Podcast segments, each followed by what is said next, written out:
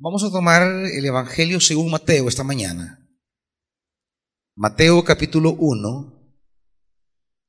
Y vamos a trabajar tanto en el 1 como en el 2, siguiendo una, una línea en la que haga lo que Dios nos hable esta mañana.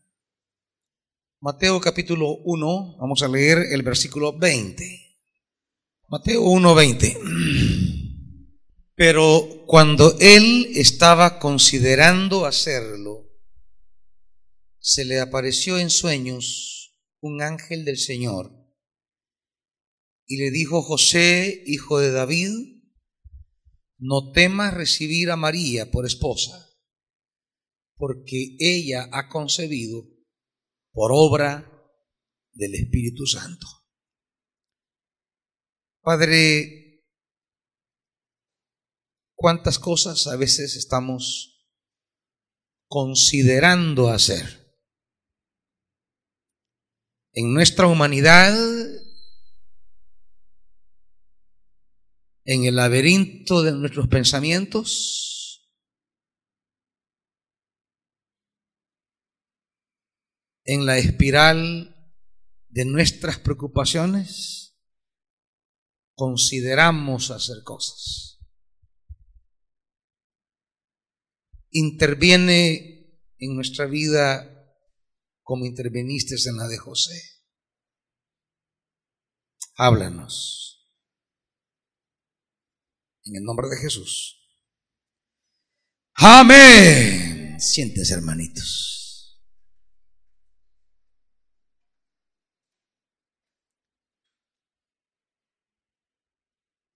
Esta mañana vamos a hablar de los sueños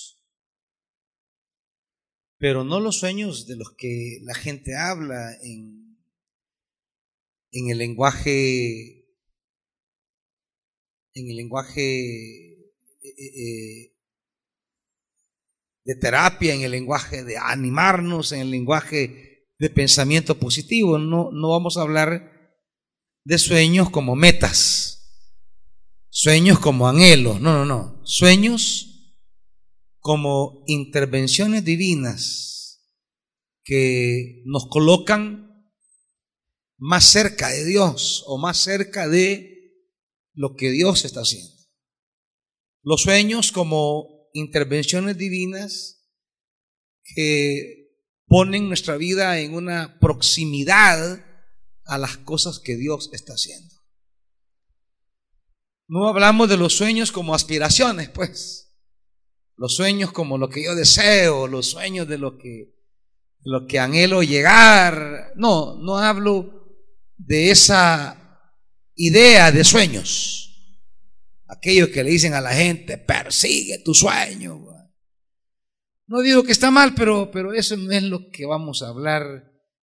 Y creo que de eso no es lo que habla la Biblia cuando habla de sueños. Cuando la Biblia habla de sueños, no está hablando de metas personales. No habla de anhelos eh, en las cuales nos proyectamos.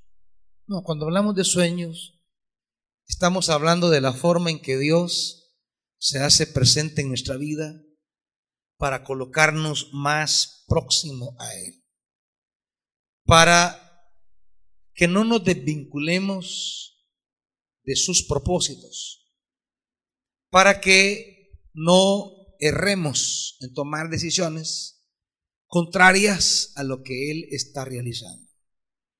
Sueños que una vez entramos a ese comportamiento divino, esos sueños siguen siendo parte de nuestra relación divina para diferentes fines, como lo veremos esta mañana.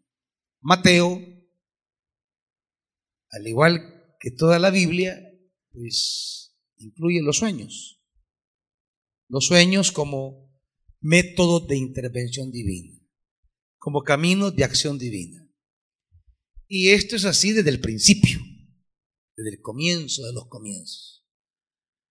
Todo empezó cuando Dios intervino con un sueño en Adán. Adán ahí andaba. Y lo hizo caer en sueño. Y fruto de ese sueño fue la mujer. ¿Verdad? Adán, que en ese relato de la creación, Adán no es varón necesariamente. Hasta ahí Adán es ser humano, sin especificar eh, elemento biológico.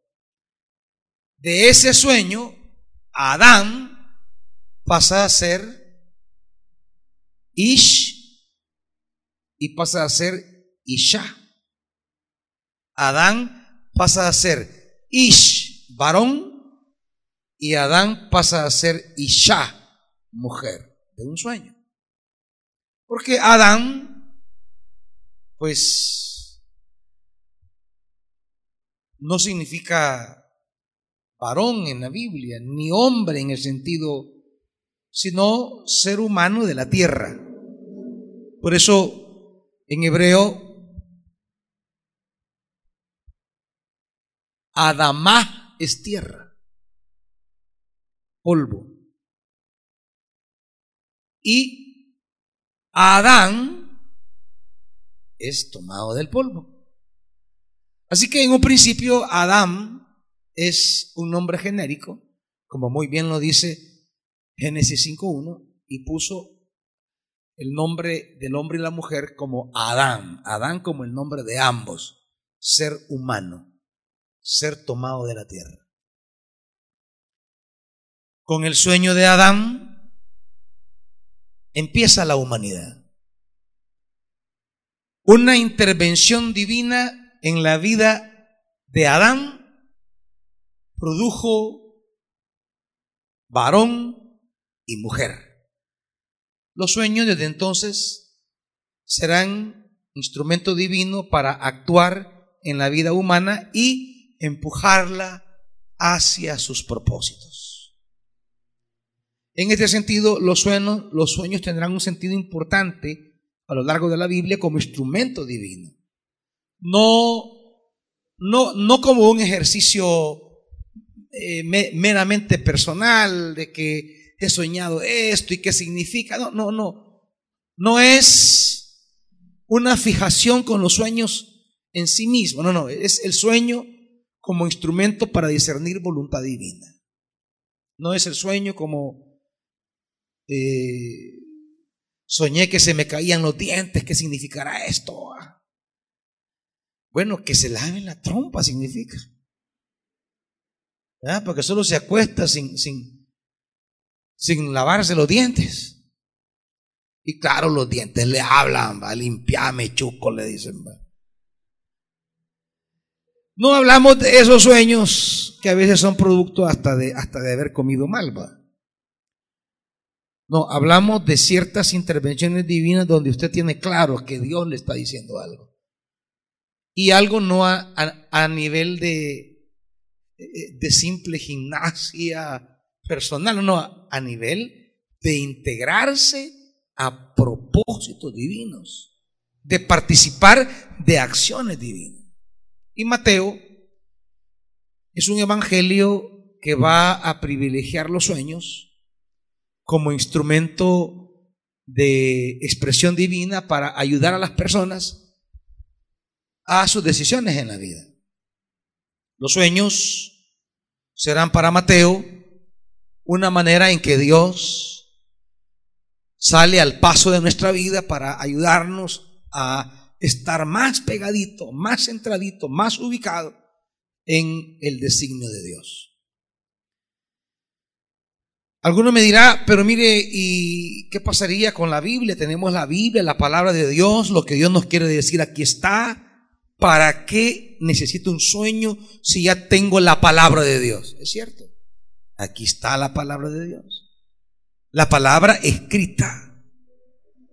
Y sabemos que esta palabra escrita, a la cual llamamos canon, regla de fe, está cerrada ya nadie puede producir otro libro que será considerado palabra de Dios. Aquí está la escritura Sin embargo, la existencia de la escritura no anula que Dios siga interviniendo en nuestra vida a través de diversas formas, incluyendo los sueños. Se ha cerrado el canon, pero no se ha cerrado la revelación. La revelación continúa porque Dios sigue hablándonos, sigue siendo Dios, se sigue expresando en la creación, sigue hablándonos de diferentes formas y dentro de esas formas entran los sueños. Claro, tales sueños o tales maneras divinas de hablarnos siempre nos van a orientar a los propósitos que la escritura orienta. Siempre son instrumentos. Como en este caso. En el versículo 18 se nos dice que José se dio cuenta que María, antes de unirse con él, estaba encinta. Lo que él no sabe es la última parte por obra del Espíritu Santo. Él solamente la vio embarazada pero no lograba precisar cómo es que llegó a estar embarazada.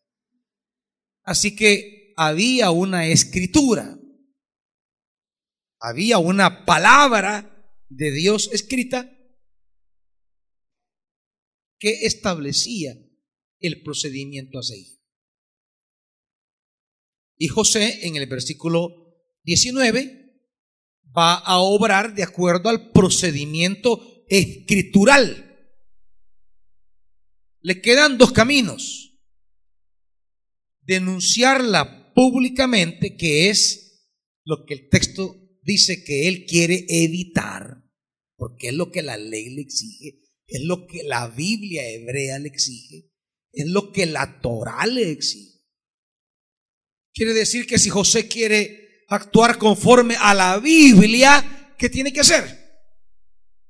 Denunciarla, exponerla públicamente y decir, quiero decirle a todos los presentes aquí que esta mujer me ha fallado. Y la sanción es la muerte. Pero José no quiere tomar esta opción.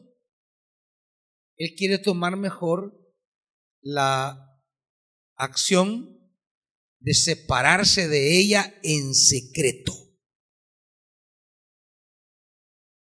para que la mirada de desprecio de la comunidad no caiga sobre María, sino sobre él. Aquello de decir, qué bárbaro. Panzoneó a la pobre cipota y agarró camino. José prefiere que caiga sobre él el desprecio de la comunidad. Que si una sanción habrá, que sea una sanción que caiga sobre él, pero no sobre María. José es un tipo de hombre que, que nos sorprende. A él se le va a llamar en el versículo 19, ¿cómo se le va a llamar a él? ¿Con qué adjetivo se le va a conocer? Justo. José era justo. ¿Y en qué consiste la justicia de José? José es el amor que cuida al objeto amado o al destinatario amado de de castigo y juicio y prefiere mejor él asumir la sanción o el juicio. José es puro amor. Claro que no es ese amor eh, que hasta, hasta, hasta de tanta velocidad ficticia aburre. Ay, mi chichi, ay, mi bebé, ay, mi chocolatito, ay, mi bomboncito, ay, eh, y, y, y toda aquella melosidad, a veces de paja.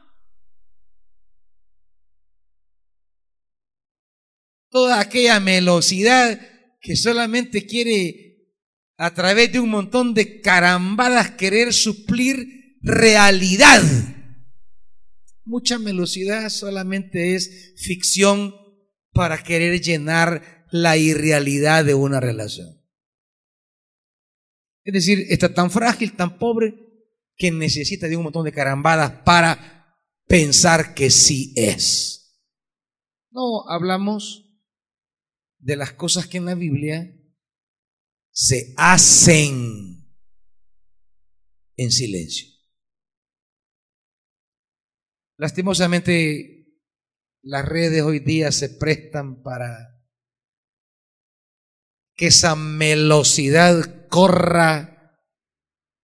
Ay, bebecito, en tu cumpleaños te deseo que te amo, que te quiero. Y a los dos meses, todas las publicaciones borradas, me cortaron. Porque hoy día ese te amaré para siempre eh, eh, significa dos meses hoy. Hay una nueva definición de para siempre. Dos meses significa. Y de repente, ya a los dos meses, usted va a ver el Facebook del, individuo. Aquí todas las fotos de que era con este en la nuca. Y que no le decía, papi, para siempre tú y yo. Bebecito, tú y yo forever. A veces el querer publicitar solo es para querer llenar algo que no existe y que no es. No se confundan, hermanitos. No se dejen arrastrar por la superficialidad del tiempo que vivimos. En lugar de darle publicidad a su amor, déle realidad mejor. Primero que sea verdadero. Y ya va a ver que una vez que sea verdadero, le va a importar madre que la gente lo sepa porque usted está satisfecho con que es verdad. Por eso necesitan muchas veces publicar cosas porque no es verdad. José aquí va a amar en secreto. Porque el amor, en esencia, es cuidar a la persona hasta de aquella ofensa que me ha hecho. Eso es amor. Es una palabra muy grande para andarla repitiendo como perico, hermanitos. Es una palabra tan grande. En la Biblia, amor es justicia. No es romanticismo plebeyo, no, no, es justicia. José es justo y su justicia la muestra cuidando a María. En secreto. No quiere exponerla. No quiere hacer público. No quiere hacer un escándalo. Él quiere cuidarla aún de un acto que él se siente agraviado, ofendido. Él prefiere echarse la culpa. Eso es amor. Por eso yo siempre le digo a la gente, usted puede decir que ama a alguien hasta que ha conocido todas las pestes que ese alguien tiene. Hasta que ha conocido todas las los desfases, las cosas que a usted le caen mal, que lo revientan. Y que usted decide asumir un precio de vida para trabajar, para esforzarse, para que esa persona sea mejor cada día. Ese amor con el cual nos han llenado las novelas, las canciones y las películas de que se casaron y vivieron felices para siempre, todo eso es paja, hermano. No le hagan caso. Y ustedes, bichos, no se estén creyendo los cuentos. Y se casaron y vivieron felices para siempre. Es eso, cuentos. La realidad es otra cosa. Usted ama cuando está dispuesto a hacerse cargo de la culpa del otro. En una relación. Sin aspavientos. No, aquí está, José. No, yo no voy a exponer a María. Claro, contrario a lo que hacemos todos, ¿va? No, mi amor, yo lo amo, yo lo amo, mi vida. Y media vez se dio cuenta de algo del marido de la mujer y empieza en las redes, va, malditos ratos de dos patas. Y comienzan las indirectas, va. ¿Cuántas publicaciones tienen la tarea y la función de exponer a su pareja? en público. Exponerlo al vituperio social. Mucha gente ventila sus cosas personales de pareja en las redes como que si fueran cosas que nos importaran.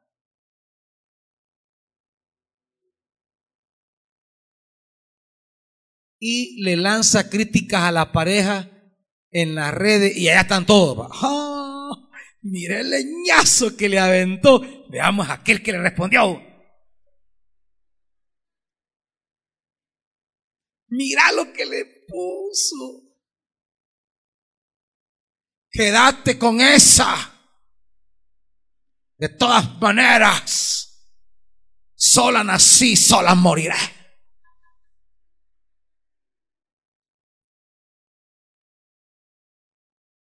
Y empiezan, va la guerra de respuestas.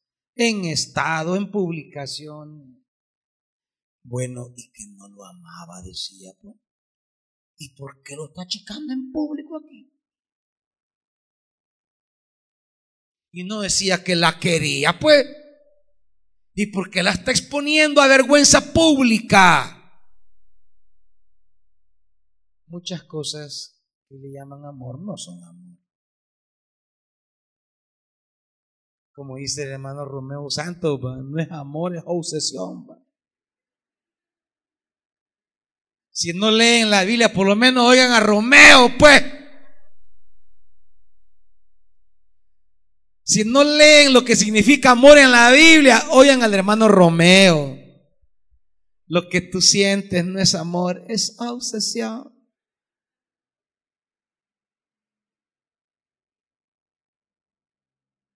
O amar y querer, va. Del hermano José que estamos hablando aquí.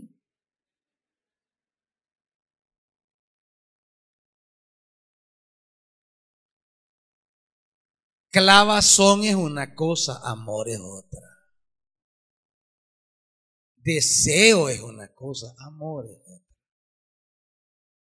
Hay que establecer bien los términos. ¿Esto qué es? Es chirria, es brama, es gana, es gusto, es, es, capricho o es amor. Definen todo eso antes. Para no confundirnos en el camino, pues. Porque lo único que a usted le puede llevar a asumir una relación es este amor. Porque en una relación se dan tantas crisis que solo este amor de José es el que hace que prevalezca una relación para cumplir propósitos divinos, que es el objetivo de una pareja. Cuando una pareja se une, no se une para cumplir caprichos personales, sino cómo nos unimos para cumplir un objetivo de Dios en la vida. Y ahí entra el amor. No es ni siquiera para ser felices, como dicen los cuentos. No, no, no. Es para cumplir objetivos divinos.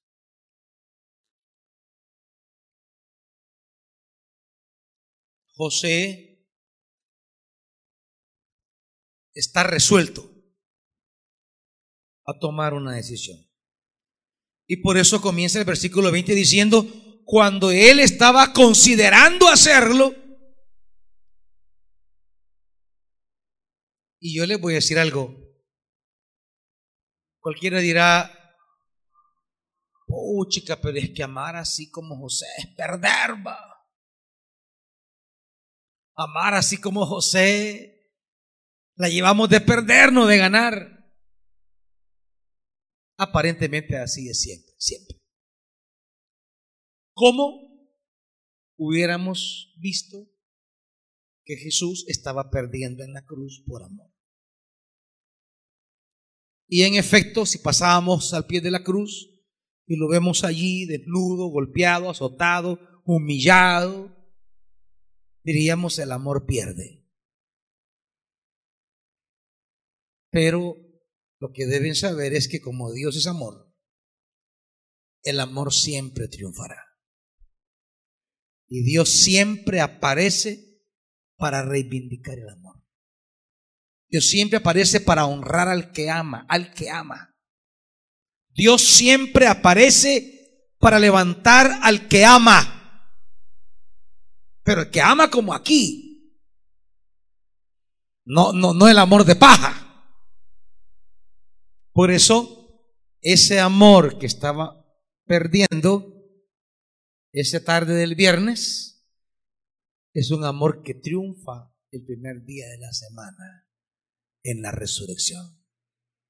Así como aquí, cuando él estaba considerando perder por amor, ¿quién aparece? Dios aparece siempre. Dios aparece. Nunca el que ama perderá, aunque así parezca. Pero el que ama a las cabales, ¿verdad? Como ama aquí la Biblia, como dice la Biblia, no, no, no el que cree no el que confunde amor con un montón de locuras. No, el amor, el amor, el amor que quiere hacer justicia. Hacer justicia es darle una oportunidad al que me ha ofendido. Eso es hacer justicia. Hacer justicia es extender mi mano y decir, eh, voy a darte oportunidad que no salgas fregado. Porque yo, como dice Dios allá en, en, en Oseas, acompáñenme.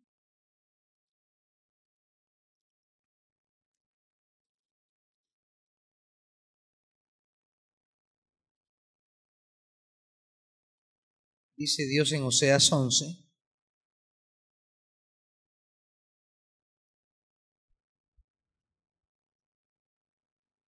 Oseas 11, versículo 7. Oseas 11, 7. Mi pueblo está resuelto a renegar de mi nombre. Por eso, aunque me invoquen, yo no los exaltaré. Dios está decidido a darle la nuca a ese pueblo no quiere nada, han hecho demasiado. Pero en el 8 es como que Dios reflexiona consigo mismo y dice, ¿cómo podría yo entregarte, Efraín? ¿Cómo podría abandonarte, Israel? esto que está haciendo José, abandonarla en secreto. Dios dice, ¿y yo cómo te puedo abandonar? Dios tiene un conflicto tan grande adentro. No, yo no podría entregarte como entregué a Alma. No, yo no podría abandonarte como a Cebollín se me conmueven las entrañas. No daré, no daré rienda suelta a mi ira, ni volveré a destruir a Efraín, porque en medio de ti no está un hombre, sino estoy yo, el Dios Santo. O sea, dice, si me dejara arrebatar por mis emociones humanas, dice Dios, pero no, dice, no soy hombre. Soy Dios y mi esencia es amor. Así que aunque me has ofendido, no te puedo abandonar. Aquí adentro, a mí se me remueve todo. Así está José, justamente así. Conoció a María, ama a María, pero no es el amor ni exhibicionista, ni vengativo. No es el amor que se expresa cuando todo marcha bien. En tu cumpleaños, chichi, te compré, qué lindo, te amo. O el aniversario, o, fechas así, va. Que, que, se empilan. Como que el amor es de fecha y acontecimiento, pero como la clavazón con tonteras. No, es el amor que se expresa justamente cuando aquella persona que amo ha violentado mi dignidad, mi, valor, me ha destrozado allí, allí, renunciar a la venganza. Por ahí empieza el amor. Dios dice, no, es que te voy a acabar. Y dice, no, no, no, ¿cómo puedo hacer eso? No puedo. Yo no soy Dios, yo soy yo. Yo no soy hombre, soy Dios. Yo no puedo hacer eso. No puedo destruirte, no puedo acabarte, no puedo hacerte leña, pues. Porque el amor se expresa que en el momento de más dolor que sentimos cuando hemos sido dañados, el amor me lleva a renunciar a la venganza. A devolverte el golpe. Me hiciste leña, hoy te voy a hacer leña.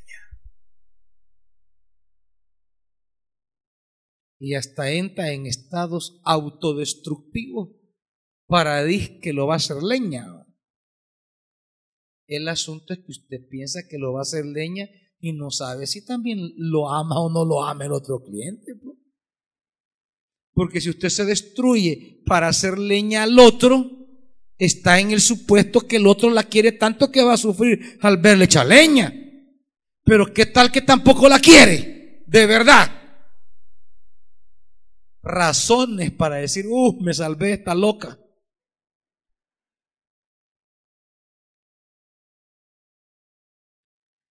Eso, eso, eso creo que puede ser entre padre e hijo.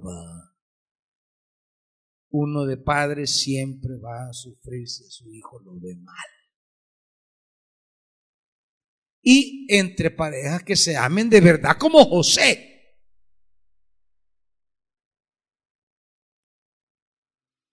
En eso estaba José pensando. Tomar una decisión de perder. Y ahí aparece el sueño. Los sueños son intervenciones divinas que nos ayudan a precisar mi lugar en los caminos de Dios. Y Mateo es amante de sueños. Mire Solo se lo voy a mencionar, lo vamos a leer brevemente. 1.20. Se le apareció en sueños. 2.12. Hablando de los magos. Fueron advertidos en sueños. 2.13 cuando ya se habían ido, un ángel del Señor se le apareció en sueños. Versículo 19. Después de que murió Herodes, un ángel del Señor se le apareció en sueños. Versículo 22. Pero al oír que Arquelao reinaba en Judea en lugar de su padre Herodes, tuvo miedo de ir allá y advertido en... Parece que la infancia de Jesús fue una infancia protegida por sueños a su papá, porque en el Evangelio de Mateo no es María la protagónica en relación a Jesús. Es más, María nunca habla aquí. María es como Jesús, silencio. Aquí es Dios y José. A José le da todas las coordenadas para que se movilice. En Mateo es José la figura principal en la infancia de Jesús. En Lucas no será José, es más, ni aparece, solo es María. Allá es ella la figura principal. Y en el capítulo 27 de Mateo, vuelve a aparecer el tema de los sueños en relación a Jesús. Y dice, versículo 19, mientras Pilato estaba sentado en el tribunal, su esposa le envió el siguiente recado, no te metas con ese justo el tema de la justicia. José el justo. Un hombre justo tendrá descendencia justa. El amor nunca pierde. El amor siempre gana. José el justo, Jesús el justo. Y le sigue diciendo, pues por causa de él hoy he sufrido mucho en un sueño. José, perdón, Pilato tuvo, tuvo una palabra que le llegó. Pilato no podrá decir, yo no sabía, a mí no, no, no, su mujercita le llegó a decir. Mira, le llegó a decir, le mandó un recado, no hagas nada contra este hombre. Este hombre es justo. Yo he tenido un sueño. Le llegó la palabra. Le llegó la advertencia.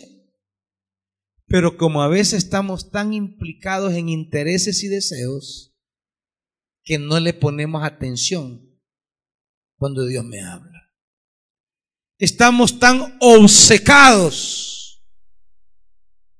Estamos tan ciegos y tan concentrados en lo que me da la gana que a veces no le escucho a Dios cuando Él me aparece. Mire, si Pilato decide no crucificar a Jesús, posiblemente se hubiera metido en un gran problema con César. lo menos que le hubieran hecho es destituirlo de procurador romano. Y si demostraban que era traidor y cómplice de Jesús que se había sublevado contra Roma, según la acusación política, quizás lo hubieran ajusticiado. Pero Pilato tendría su vida cambiada si hubiera escuchado el sueño. Pero así vamos por la vida muchas veces sin escuchar cuando Dios se nos llama. Quiero entender el sueño esta mañana como todas las modalidades en las que Dios a veces se nos acerca para hablarnos.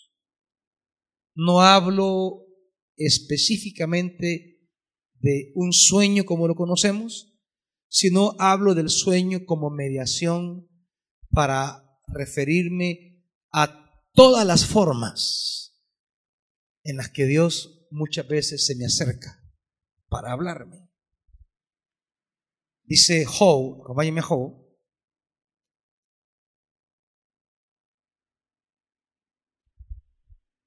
Job 33.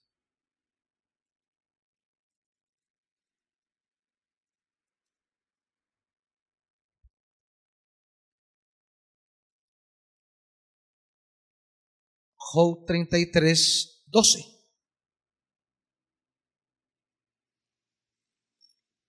Dice, pero déjame decirte que estás equivocado. Pues Dios es más grande que los mortales. ¿Por qué le echas en cara que no responda a todas tus preguntas? Dios nos habla una y otra vez, aunque no lo percibamos. El problema entonces no es que Dios no nos hable. El problema es que tenemos un problema de percepción. No estoy captando la palabra o el hablar divino ¿Por qué? Porque estoy clavado. Estoy ciego. Estoy metido en un montón de cosas. Y, y, ni siquiera me doy cuenta cuando Él me habla. Pero Él me habla. Algunas veces en sueños, dice. Otras en visiones nocturnas cuando caemos en un sopor profundo, cuando dormitamos en el lecho. Él nos habla al oído, nos aterran sus advertencias para apartarnos de hacer lo malo, para alejarnos de la soberbia. O sea, Dios nos habla de una y de otra manera. Pero tenemos problema de sensibilidad problema de captación. No agarramos, como dice aquel, no agarra señal.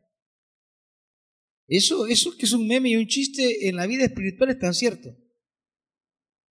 Usted anda por la vida y no le agarra la señal a Dios. ¿Cómo vivir de tal manera que estemos agarrándole a Dios la señal de su mensaje? Por eso a veces estamos considerando hacer cosas y Dios nos habla y no andamos señal. No me cayó el mensaje. Dios me mandó el mensaje, pero yo no lo recibí porque, porque no ando señal, no hay, no hay, no hay sintonía. Andamos en lo que no andamos y no andamos señal.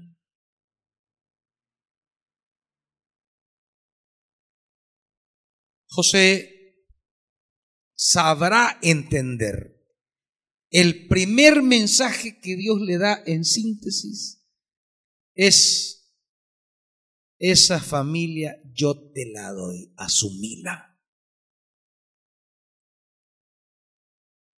Los mensajes de Dios, los sueños de Dios, siempre son para que tengamos participación comprometida en lo que Él está haciendo.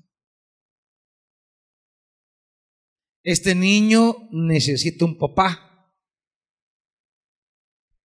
Y Dios le dice, quiero que vos seas el papá. Te doy ese privilegio. Y José, de forma escueta, dice el pasaje,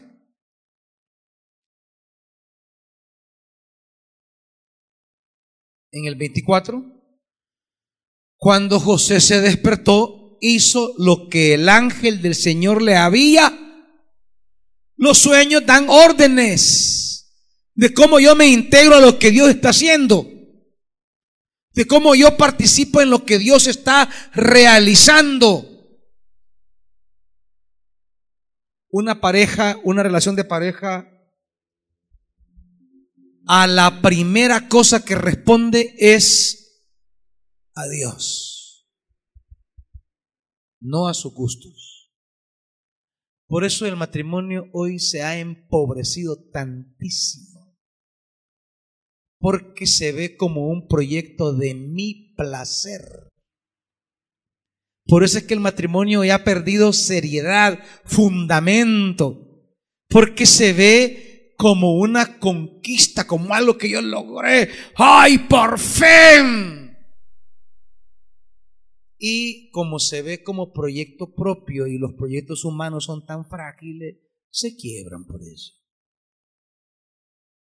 Un matrimonio en sentido cristiano no responde a un deseo personal.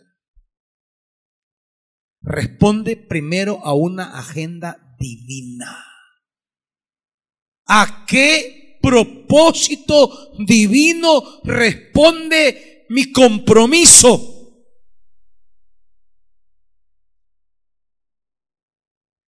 Y como ya metimos a Dios como primer elemento de esto, ya la cosa tiene más sentido. Porque ya no es que si me gusta, si me parece, si quiero, si me agrada. No, es que yo le quiero cumplir a Dios. Y José hizo como se le mandó. Pero claro, las relaciones basadas en necesidades. Una pareja no debe estar basada en necesidades. No, mi amor, es que te necesito. Ah, ahí empezaron mal ya. Ahí empezaron mal ya. Te necesito. Sin ti no vivo. Ah, empezaron mañana. Y toda la tragicomedia que arman, no, si me corta yo me mato. Si me corta yo me tiro debajo de la 38A o B o C o D. Si me dejas yo ya no valgo nada. Tú eres mi valor. Ah mal ahí, hermanito. Tú eres mi felicidad. Yo de gente así saldría huyendo.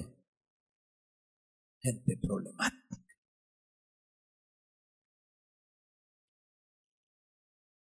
Yo, antes de iniciar esa relación con alguien, yo ya debo ser feliz solito. Mi felicidad no es la otra persona. Nuestra relación es para compartir la felicidad que tengo. La quiero compartir con vos. Y vamos a producir algo que será más felicidad. Nuestros hijos. Que te necesito. No, no, no, no. Las necesidades no son el móvil que debe llevar a la pareja. Por eso es la libertad la primera cualidad. No estoy obligado por ninguna necesidad. Es un deseo libre, voluntario, querido, deseado de compartir mi alegría, mi vida, mi plenitud, mi felicidad.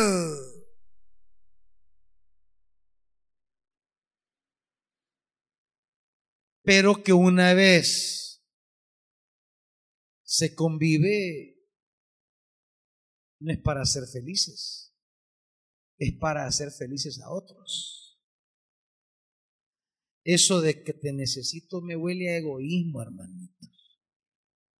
Y el egoísmo no es el fundamento de algo sano.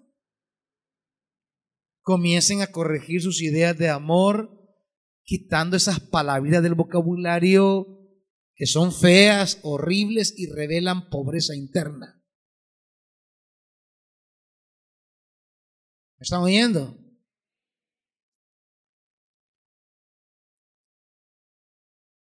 Que solo revelan intereses, pero no revelan amor. Esto es otra cosa. José va a asumir la familia por amor y va a asumir la familia porque eso es lo que Dios le mostró en sueños. Hazte cargo de la familia. Eso le dice. Hazte cargo. Caminar juntos es hacernos cargo del otro. Ser pareja es hacerme cargo del otro en el buen sentido de crecer, de caminar, de construirnos mutuamente, de empoderarnos, de liberarnos, de potenciarnos. De cómo camino con esta persona para ayudarle a ser mejor, más independiente. No más dependiente de mí. No, más independiente de mí. ¿Qué es lo que hacemos en las relaciones? ¿Cómo la hago más dependiente mío? No, uno debe trabajar para que esa persona amada sea independiente, que es lo que Dios hace con nosotros. Nos agarra de niñitos dependientes y nos lleva hasta la madurez para ser independientes.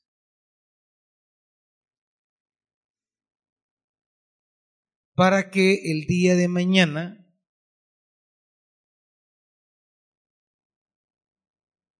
ellos no dependan de mí. Esa persona amada dependa de ella. Como siempre les he dicho yo, no soy eterno. Hoy puedo estar, mañana no puedo estar. ¿Cómo dejo a la familia si no estoy? Pues en lo que quepa en mis manos, ayudar para que queden bien, que la pastora esté bien, que sus potencialidades como mujer luchadora, trabajadora, emprendedora, sean llevadas al tope. Para que el día de mañana, si yo falto, ella esté bien. Y que no tenga que aguantarle a otro hombre por un plato de comida o por un techo. Que si el día de mañana ella, pues sí, se olvida de mí, si te vi, no te conocí. No, que si un día busca a alguien otro día es porque ella quiere no porque lo necesita, porque ella quiere, pero no porque diga, no necesito, si no, ¿dónde voy a vivir? No, ni ella ni Pablo David deberán sufrirle a nadie por necesidad. Pero eso se trabaja en compañía. Pero ¿qué hacemos normalmente? No, vos no hagas nada, yo todo. Y usted es Dios. Usted es eterno. Si usted sale a trabajar y no sabe el día de mañana, hay que regresarlo en una caja. No, esa no es. Eso no es lo que se entiende por amor en la Biblia.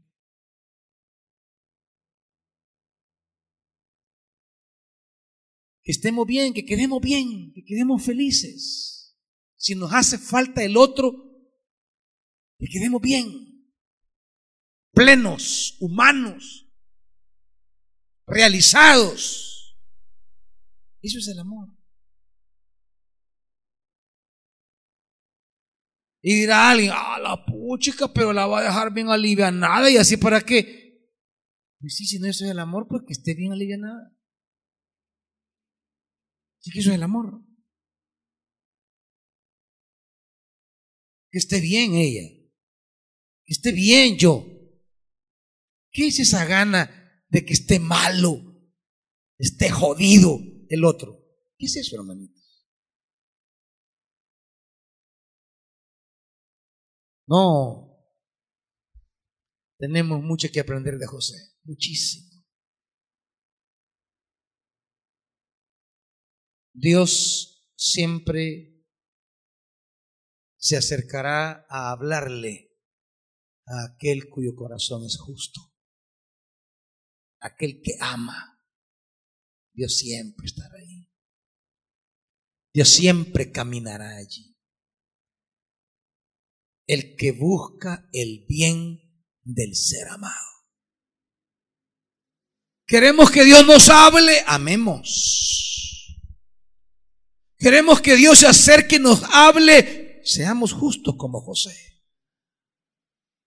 Dios nunca te permitirá dar un falso en paso si tú amas. Si tú buscas el bien del otro a toda costa. aún cuando esa persona como María aparentemente le ha fallado.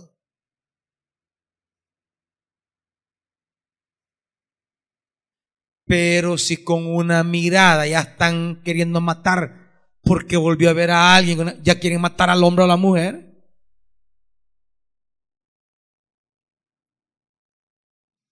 No. Sigue diciendo, y solo lo voy a leer. Voy a dejar el caso de los magos ahorita. Quiero hablar del de José. 2.13. Cuando se habían ido los magos, dice el 2.13, vuelve otra vez los sueños. Y los sueños siempre nos invitan a levantarnos Así como dice allá, despertando José del sueño, literalmente levantándose del sueño. Los sueños de Dios siempre nos dinamizan, siempre nos empujan, siempre nos levantan. Los sueños de Dios siempre son resurrección, que es la palabra que usará aquí y que Mateo la va a usar siempre para hablar de la resurrección. Jesús se levantó. Aquí los sueños son experiencia de resurrección. José, levántate, toma al niño y a su madre y huye a Egipto. Salva tu familia es este sueño. Salva tu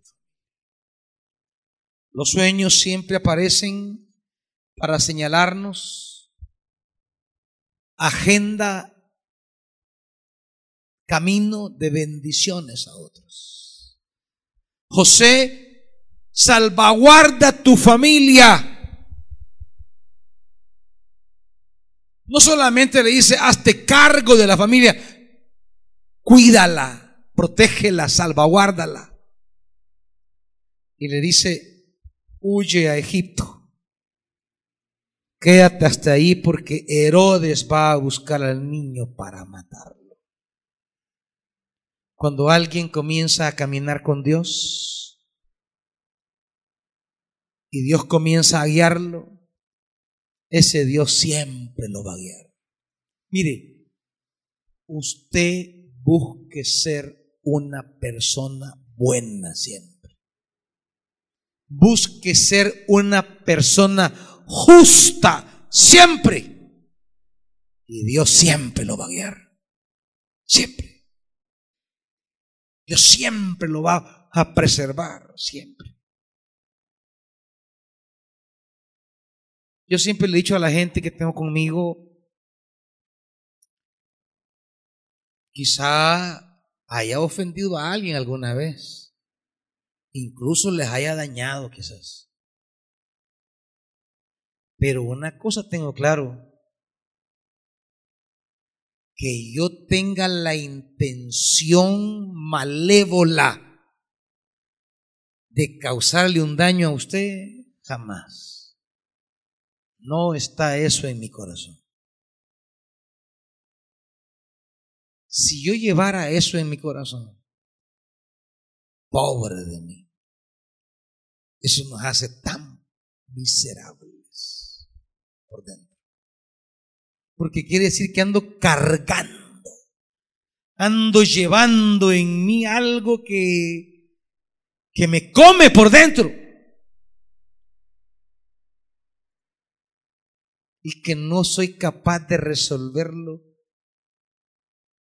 en mí mismo delante de Dios independiente de la persona que me hizo daño. Independiente de eso. Porque en principio yo no puedo andar cargando esto por mi beneficio, por mi paz, por mi salud mental, física y espiritual. De tal manera que cuando alguien a mí me hace daño o me lastima, yo eso lo resuelvo inmediatamente con el Espíritu Santo. Porque no puedo andar cargando ese volado adentro, no puedo.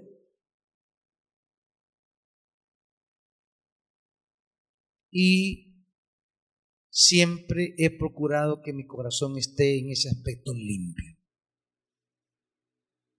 Por eso hay gente que me ha hecho un mal, pero yo lo saludo. Eh, no hipócritamente, no falso.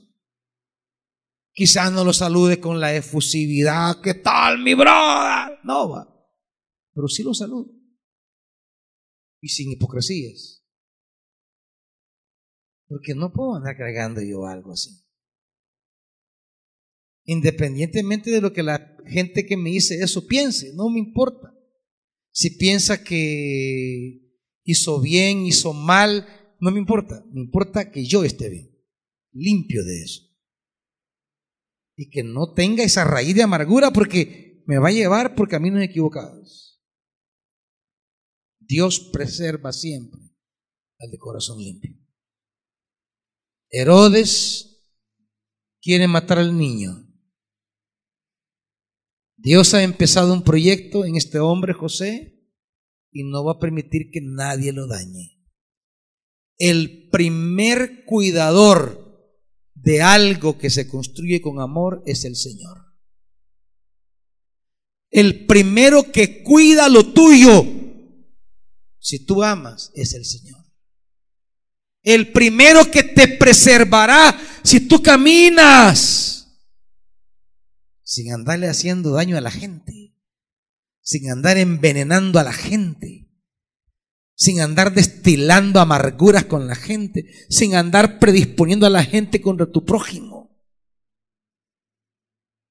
sin andar allí poniendo enemistades entre los hermanos. El primero que asegurará lo tuyo es el Señor. ¿Estás oyendo, iglesia? Dice más adelante, 19. Después de que murió Herodes, un ángel del Señor se le apareció en sueños a José en Egipto y le dijo, levántate, toma al niño y a su madre, otra vez la misma frase, al niño y a su madre, y vete a la tierra de Israel, que ya murieron los que amenazaban con quitarle la vida al niño. No solamente te guardará, sino que tus enemigos le sucederá lo que querían que te pasara a ti. Los que te querían matar están muertos. Eso es Dios. Dios se encarga. No tenés que tomar en tus manos. Déjalos. No te compliques. Pero es que andan haciendo.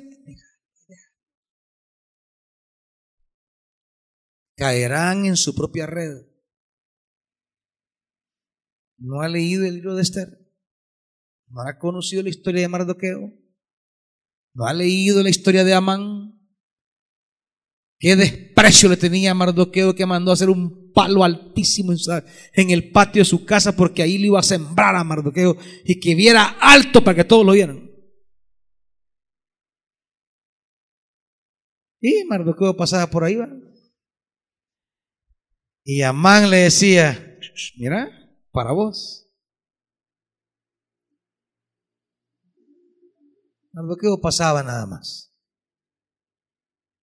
Y cada vez que lo miraba, te estoy preparando la estaca, papito. No se inmutaba Mardoqueo. ¿Quién quedó en estaca al final? Amán. Tus enemigos caerán en sus propósitos destructivos que tienen contra ti. No te angusties. Por eso dice al final, en el 22, pero al oír que Arquelao reinaba en Judea, en lugar de su padre Herodes, tuvo miedo. Dios conoce los miedos de un hombre bueno, de una mujer buena, de un hombre que ama, de una mujer que ama. Dios conoce tus miedos. Y Dios siempre va a actuar y se le acerca otra vez en sueños y lo lleva a Galilea. Tus miedos te llevarán siempre al mejor lugar cuando son guiados por Dios. Lo llevó a Galilea y en Galilea empezó algo maravilloso. El hombre de Galilea, el Galileo. Y ahí están los evangelios para hablar de toda la obra en Galilea.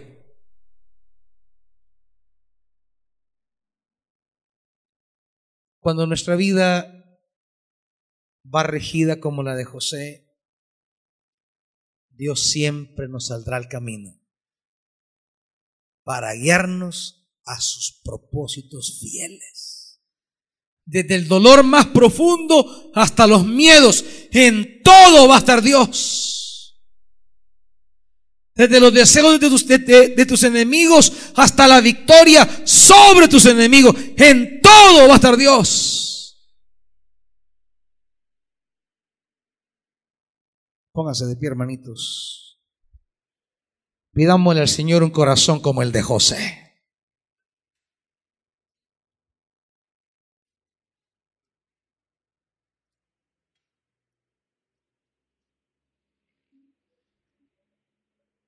Padre, queremos siempre que tú intervengas en nuestro caminar.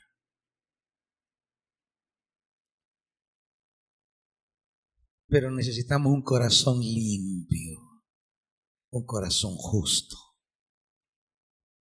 un corazón de amor.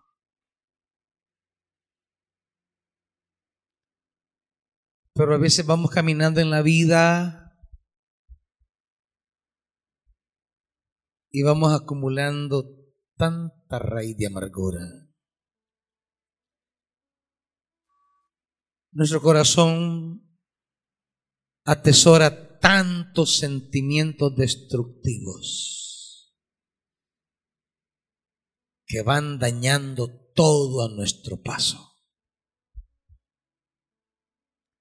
Porque vienen circunstancias, momentos, relaciones que contaminamos con ese rencor,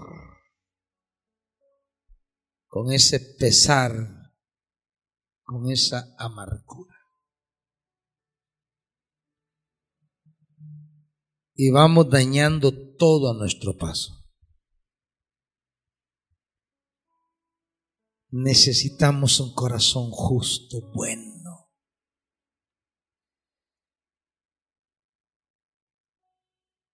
Para poder escuchar las palabras del Padre como en Jesús. Tú eres mi Hijo amado. Un hijo amado lo produce un padre que ama como José. En ti me complazco.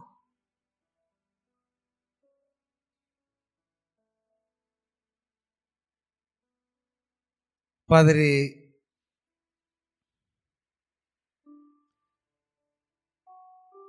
queremos sentir que tú actúas en cada momento de nuestra vida, cuando andamos consternados pensando qué hacer, como José, cuando estamos expuestos a las tramas de los enemigos, cuando nos llenan nuestros miedos, queremos que tú nos acompañes. Pero como dice la bienaventuranza, los limpios de corazón verán a Dios. Queremos verte a lo largo de estas situaciones y etapas. Queremos verte en medio de estas crisis que vivamos. Pero necesitamos un corazón limpio. que pueda obrar siempre con toda pureza, sin maldad, sin venganza, sin odio, sin rencores, sin procurar el daño del otro.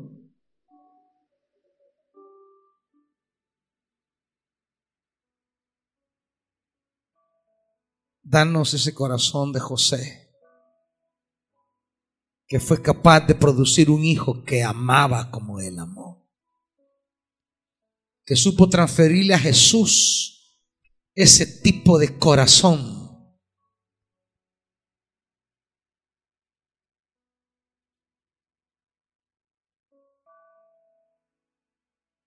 Porque sólo así te veremos en cada situación de nuestra vida